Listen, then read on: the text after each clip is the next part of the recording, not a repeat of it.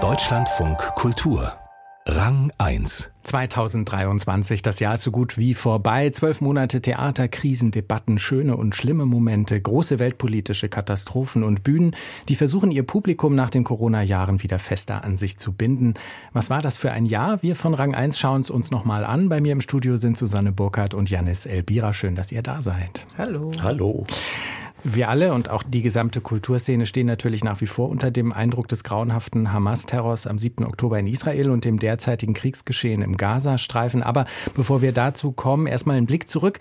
Eigentlich fing das Jahr doch sehr optimistisch an bei den deutschsprachigen Theaterbühnen, oder? Ja, würde ich zustimmen. Das war auf jeden Fall ein Jahresanfang, der im Zeichen von Aufbruch stand, würde ich sagen. Erstmal, also nicht nur ein Anfang, sondern einige Monate lang hatte man das Gefühl, die Theater haben jetzt so einige Altlasten hinter sich gelassen. Die Pandemie spielt spielte keine so große Rolle mehr. Man konnte eigentlich wieder aus den Vollen schöpfen. Man hatte auch nicht mehr diese verschobenen Produktionen, die man so mit sich rumschleppen musste. Und ich hatte das Gefühl, es bestand wieder ein sehr großer Spielwille im Theater und auch das Publikum, das uns ja als. Publikumsschwund im letzten Jahr lange verfolgt hat, kehrte Anfang des Jahres wieder zurück. Da gab es die ersten Meldungen, dass die Auslastungszahlen an den Theatern wieder nach oben gehen.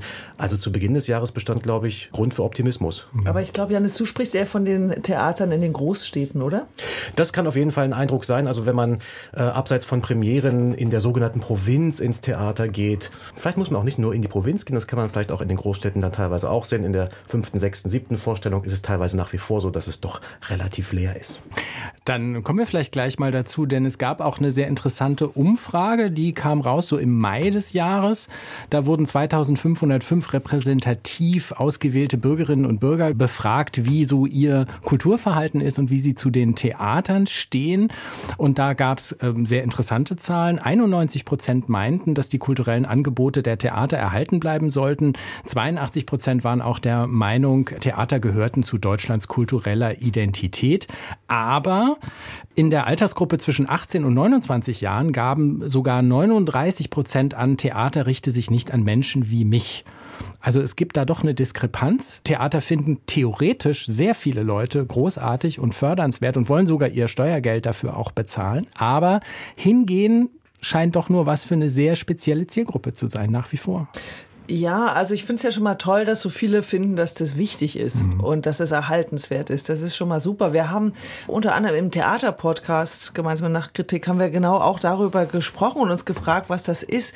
Und da haben so Publikumsforscher herausgefunden, dass die jungen Leute ihre Interessen während der Pandemie verändert haben, dass die nicht mehr so oft ausgehen. Grundsätzlich, das betrifft mhm. gar nicht nur die Theater, das auch betrifft die Clubs auch andere, genau, es betrifft auch andere öffentliche Einrichtungen. Und eine andere Frage ist natürlich nach wie vor, aber die ist auch ungeklärt, dass es bestimmte Leute gibt, die sagen einfach, Theater, das ist nichts für mich, ich, das ist nicht meine Welt, ich gehe da einfach nicht hin. Aber ich glaube, grundsätzlich hat sich unter der Pandemie das Freizeitverhalten massiv verändert der Leute. Das ist eigentlich ein interessanter Punkt, auch sozialpsychologisch, ne, dass man sagt, es gibt da was, das finde ich wichtig und schützenswert und ich bin sogar bereit, es mit meinem Steuergeld am Laufen mhm. zu halten, aber ich bin damit nicht gemeint. Das ist eigentlich auch ein bisschen traurig. Ja, aber die Theater haben sich damit ja auch auseinandergesetzt und du, Janis, bist als Mitglied der Theatertreffen-Jury auch wirklich durch Deutschland, Österreich und die Schweiz gereist, hast dir ganz, ganz viel angeschaut, also noch mehr als Susanne und ich uns hier anschauen konnten. Hat man denn da gemerkt, dass die Theater irgendwie versuchen, auch neue Zielgruppen für sich zu finden, an sich zu binden, neue Strategien Strategien irgendwie auch zu entwickeln? Also das mit den neuen Zielgruppen, das weiß ich nicht. Es gab einzelne Abende, bei denen ich ein Publikum angetroffen habe, das ich sonst nie im Theater antreffe. Ein Abend dieser Art war zum Beispiel Riesenhaft in Mittelerde am Schauspielhaus Zürich. Das ist ein Tolkien-Abend, also ein, eine Art großer Mittelalter-Tolkien-Markt, in dem man dann auch so immersiv eintauchen kann. Da kamen äh, Crossdresser und, äh, und, und Cosplay-Menschen, die also wirklich, glaube ich, sonst nicht unbedingt äh, in, in dieser Konstellation zum Theater gehören, dann nicht als Abonnentinnen oder so und die dann dort einfach daran teilnehmen wollen, aus einem ganz eigenen Interesse wahrscheinlich an der Sache. Ansonsten habe ich aber bemerkt, dass es einen Trend im Theater gibt, von dem ich sagen würde, er besteht darin, dass man jetzt an einem Punkt angekommen ist, an dem die Flut an Katastrophen und an, und an schrecklichen Meldungen derart verdichtet ist, dass man nicht mehr den Anspruch im Theater hat, da überall noch hinterherzukommen. Mhm. Also von dieser eins zu eins Abbildbarkeit der Welt scheint man ein bisschen abzurücken und sich eher in etwas, ja, schon spielerisches und ich würde jetzt nicht sagen zu flüchten, sondern sich darauf wieder zu konzentrieren. Und das finde ich eigentlich auch einen gar nicht mal so schlechten Trend im Theater. Ich finde das richtig gut. Ja, ich habe auch das Gefühl, dass die Theater irgendwie jetzt ein bisschen an so einen Punkt kommen, wo sie merken, dass sie immer, egal was sie eigentlich auf die Bühne bringen, auch irgendwie ein Ereignis schaffen müssen für ein Publikum. Also nicht mehr nur so eine Pflichtveranstaltung, wir nehmen irgendeinen Klassiker, den wir eigentlich womöglich gar nicht mögen, zeigen, dass wir den nicht mögen, sondern wir präsentieren Aufführungen, die wirklich aus vollster Überzeugung auf die Bühne gebracht werden und die auch anspruchsvoll und schwierig sein können, aber doch irgendwie auf das Publikum zugehen und sagen, wir bieten euch hier was ganz Tolles, schaut euch das doch bitte mal an, denn das ist, glaube ich, etwas, was immer noch hin und wieder fehlt. Ich erinnere mich nämlich zum Beispiel, ich habe am äh, Deutschen Theater in diesem Jahr eine Inszenierung gesehen von Armin Petras. Eine Frau flieht vor einer Nachricht. Die Adaption des Romans von David Grossmann, ein ganz herzzerreißendes, ausgesprochen sensibles und natürlich auch politisch aktuelles und wichtiges Buch. Und es hat mich wahnsinnig geärgert, muss ich sagen, wieder auf der Bühne dieser sensible Text in so eine rotzige Theaterästhetik überführt wurde, in so einen lauten, krawalligen Anti-Abend, wo ich immer das Gefühl hatte, da wird irgendwie gegen den Stoff, gegen die scheinbare Sentimentalität, gegen die Gefühligkeit gearbeitet. Und da habe ich wirklich gedacht, das will doch eigentlich gar niemand mehr sehen. Also wenn ich so einen Stoff habe, dann soll ich ihn doch eigentlich so präsentieren, dass das Publikum da auch wirklich was mitnimmt und nicht nur den Gedanken, oh Gott sei Dank war das jetzt aber nicht so sentimental. Ich habe auch den Eindruck, dass das Publikum gegenüber solchen Formen und Formaten immer weniger tolerant wird. Mhm. Also ich habe jetzt mehrmals in so erschöpfenden Abenden gesessen, die sich vier, viereinhalb, fünf Stunden lang so verspulen und versprudeln und die Leute machen das vielfach nicht mehr mit. Also sie, sie, sie gehen jetzt früher, als sie es vielleicht vor der Pandemie getan hätten. Und ja, kann man natürlich drüber diskutieren, aber ist eine Beobachtung, die ich da gerade gemacht habe. Ja, ich glaube einfach, weil es ja auch so ein Antitheater ist. Es richtet sich gegen etwas, gegen Konventionen, die zum Teil schon Jahrzehnte alt sind und die keinen mehr interessieren. Ja, das ist ja vielleicht ein interessantes Beispiel. David Grossmann, eine Frau flieht vor einer Nachricht. Da geht es ja um eine Mutter eines Soldaten, der mhm. in Israel zur Armee geht und sie hat einfach Angst, dass irgendwann eine Todesmeldung kommt. Das ist ja hochaktuell. Das ist natürlich vor dem 7. Oktober mhm. inszeniert worden. Aber ich würde gerne so, so ein anderes Beispiel bringen, was eben unter dem Eindruck des 7. Oktobers stand, nämlich Jael Rohns neueste Produktion Bucketlist, die mit der Bucketlist, also den Dingen, die man noch tun möchte, bevor man stirbt, eigentlich gar nichts mehr zu tun hat. Das war, glaube ich, ganz anders geplant. Aber weil äh, Yair Ron ja israelische Abstammung ist, hat natürlich dieser Terrorangriff der Hamas massiv in diese Produktion eingewirkt. Und ich finde das zum Beispiel ein wahnsinnig mhm. gutes Beispiel dafür, wie man eine aktuelle Erfahrung oder hier sogar eine Erschütterung in poetische Bilder übersetzt. Da fallen vom Schnürboden permanent weiße Kleidungsstücke runter und man sieht halt, das sind Kindersachen, das sind Erwachsenenkleider, Hochzeitskleider und so weiter. Und ohne dass es benannt wird explizit, was da passiert ist, findet Jael Rohn mit ihrem Team eine poetische Zuschreibung für all das, für diese Erschütterung, die alle erleben. Also das sind so Momente, wo ich gedacht habe, ja, so kann man von so etwas erzählen und auch seine Ratlosigkeit transportieren mit so mit wirklich sehr poetischen Mitteln und das finde ich, das funktioniert halt sehr gut und da habe ich, das war mein großes Erlebnis in mhm. diesem Jahr, dieses vielbeschworene Gemeinschaftsgefühl im Theater. Mhm. Das habe ich genau da jetzt wieder erlebt, weil alle ja in diesen wirklich sehr dunklen dunklen Zeiten so ratlos und erschüttert sind. Und da tut es wirklich gut, das gemeinsam zu erleben, wie Damien Rapgetz weint, während er singt und eine Trauer oder eine Traurigkeit zu erleben, die nie Betroffenheit auslöst. Und das habe ich selten erlebt, aber an diesem Abend, Bucketlist von Herr Rohn, hat das sehr, sehr gut funktioniert, so als Gegenbild hm. zu dem, was du gerade erwähnt hast. Was ich immer mehr merke, dass diese sensibleren, leiseren Momente, die wirklich menschliche Augenblicke zulassen auf der Bühne, dass die immer kostbarer und wichtiger werden, weil wir uns doch sehr daran gewöhnt haben, dass da so laut sprechende, sehr aggressive, sehr von sich überzeugte Menschen auf der Bühne sich ausperformen. Und ähm, ich habe das Gefühl, dass wir auch eine Sehnsucht nach einer gewissen Form von Zurückhaltung, introvertierteren, emotional wahrhaftigen Momenten auf der Bühne ja. haben. Und das ist, glaube ich, etwas, was dann auch das Publikum stark bewegt und auch ganz anders nochmal ergreift. Und das darf das Theater, glaube ich, jetzt auch wieder uns wirklich ergreifen. Ja, man merkt zugleich auch, dass es, glaube ich, gerade keine große Zeit für Ironie ist. Also das mhm. ist ein Stilmittel, was momentan total aufgebraucht scheint. Auch das eher zynische, sarkastische auf der Bühne ist momentan nicht so gefragt. Das ist eher entweder, wie du sagst, das Introvertierte, auch zugegeben sentimentale, auch das Aus Darstellen der eigenen Überforderung. Oder es ist genau dagegen, die, auch die technische Perfektion, die große Unterhaltung, die große Show zu zeigen. So, was können wir überhaupt gerade selber noch am Angesicht dieser Katastrophen, die auf uns hereinstürmen?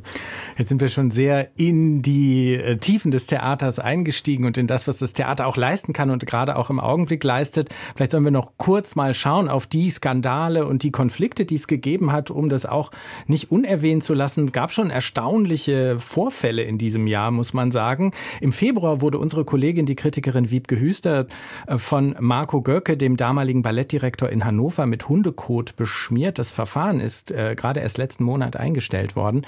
Das war zum Beispiel so eine Zäsur, wo wir, glaube ich, alle so kurz gedacht haben, jetzt ist aber wirklich, äh, jetzt wird es ziemlich wild im Theater. Also was mich daran richtig, richtig geärgert hat, ist die daraus resultierende Debatte über Kritiker. Es gab eine Kritikerdebatte und ich finde, das war total falsch, weil es hätte eine Debatte einfach nur geben müssen über Gewalt gegen andere Personen. Mhm. Und stattdessen hatten wir ein, na ja, aber sie hat ja auch oft schlecht und persönlich über ihn geschrieben. Und dann plötzlich war man mittendrin und hatte irgendwie das Gefühl, ja, okay, war jetzt nicht so toll die Nummer, aber wir müssen mal über die Kritiken reden. Und das hat mich total geärgert, weil also Marco Göcke hätte ja auch einfach mal sagen können, hey, ich will gerne mal eine Konferenz, wo wir über Kritiken sprechen. Aber das zum Anlass zu nehmen, um so eine Debatte zu führen, das fand ich total falsch. Und das, das haben wir, würde ich sogar sagen, auch als Medien irgendwie falsch gemacht, weil wir haben diese Debatte dann alle irgendwie geführt. Und das hat mich wirklich sehr, sehr geärgert. Auch beim Berliner Theatertreffen war einiges los. Neuintendant Matthias Pees ging mit einem vierköpfigen weiblichen internationalen Frauenleitungsteam an den Start und hat eben dieses einige Monate nach dem Festival gleich wieder entlassen. Janis, du bist als Mitglied der Theatertreffen-Jury da ganz eng von betroffen. Ja. Musst dich vielleicht auch ein wenig zurückhalten, aber vielleicht können wir sagen, kommt da jetzt Ruhe rein? Hat das Theatertreffen jetzt eine Möglichkeit, sich wieder auf sein Kerngeschäft zu konzentrieren?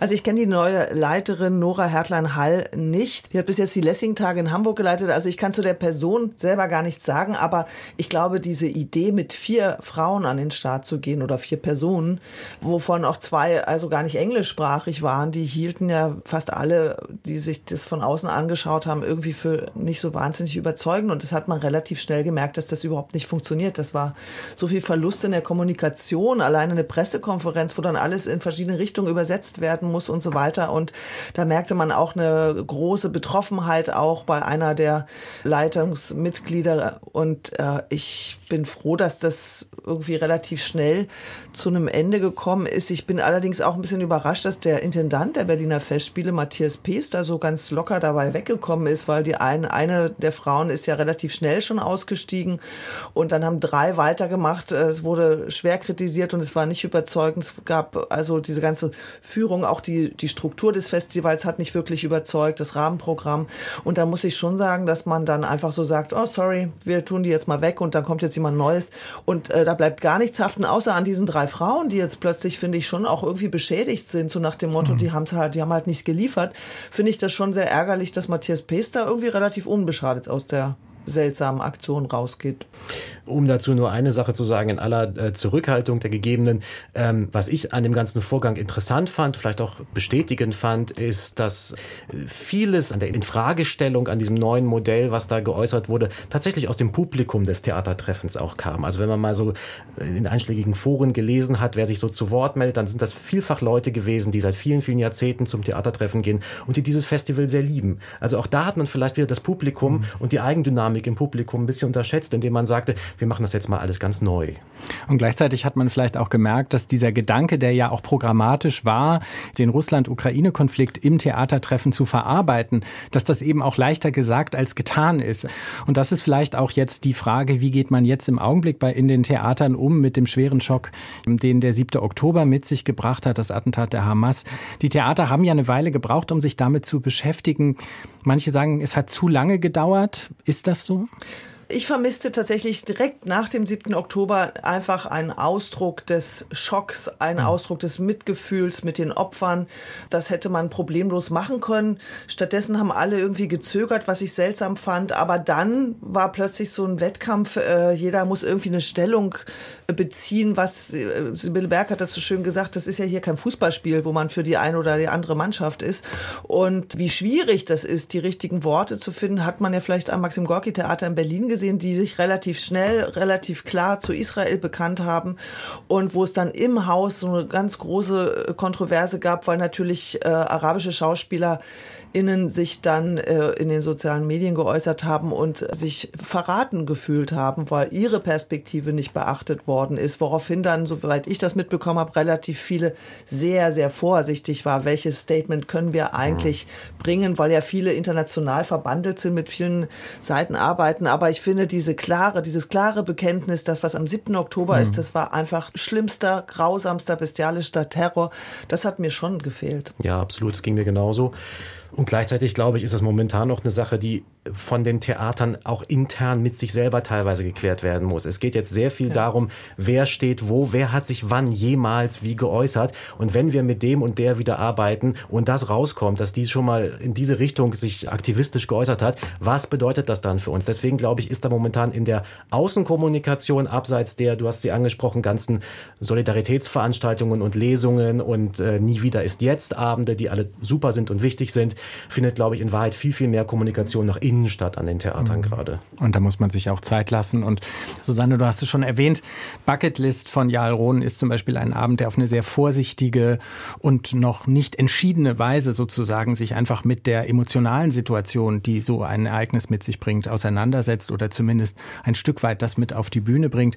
Vielleicht können wir deshalb so zum Abschluss jetzt nochmal unsere Highlights benennen. Du hast es eigentlich schon getan. Ich weiß nicht, vielleicht hast du noch oh, eine, noch, noch eine geniale Stelle, einen großen Moment aus diesem diesem Theaterjahr erwähnen? Also eine geniale Stelle ist tatsächlich auch aus diesem Abend, als Moritz Gottwald mit einem Arm in so ein Hochzeitskleid schlüpft und dann einen Tanz aufführt mit der Geliebten, die eigentlich ja quasi nur ein leeres Kleid ist. Und das ist wahnsinnig berührend. Und wie viele Momente an diesem Abend. Und trotzdem möchte ich noch einen anderen Abend erwähnen, der geflügelte Froschgott am Deutschen Theater in den Kammerspielen. Das ist ein eigentlich ein Monolog von Ingrid Lausund, die kennt man vielleicht aus der Serie Tatort Tatortreiniger, das hat sie geschrieben. Inszeniert hat das Ganze FX Meyer und da geht es so um grundsätzliche Fragen. Was ist eigentlich, wenn der Tod nicht das Ende ist? Was käme danach? Wie viel Jenseits gibt es eigentlich?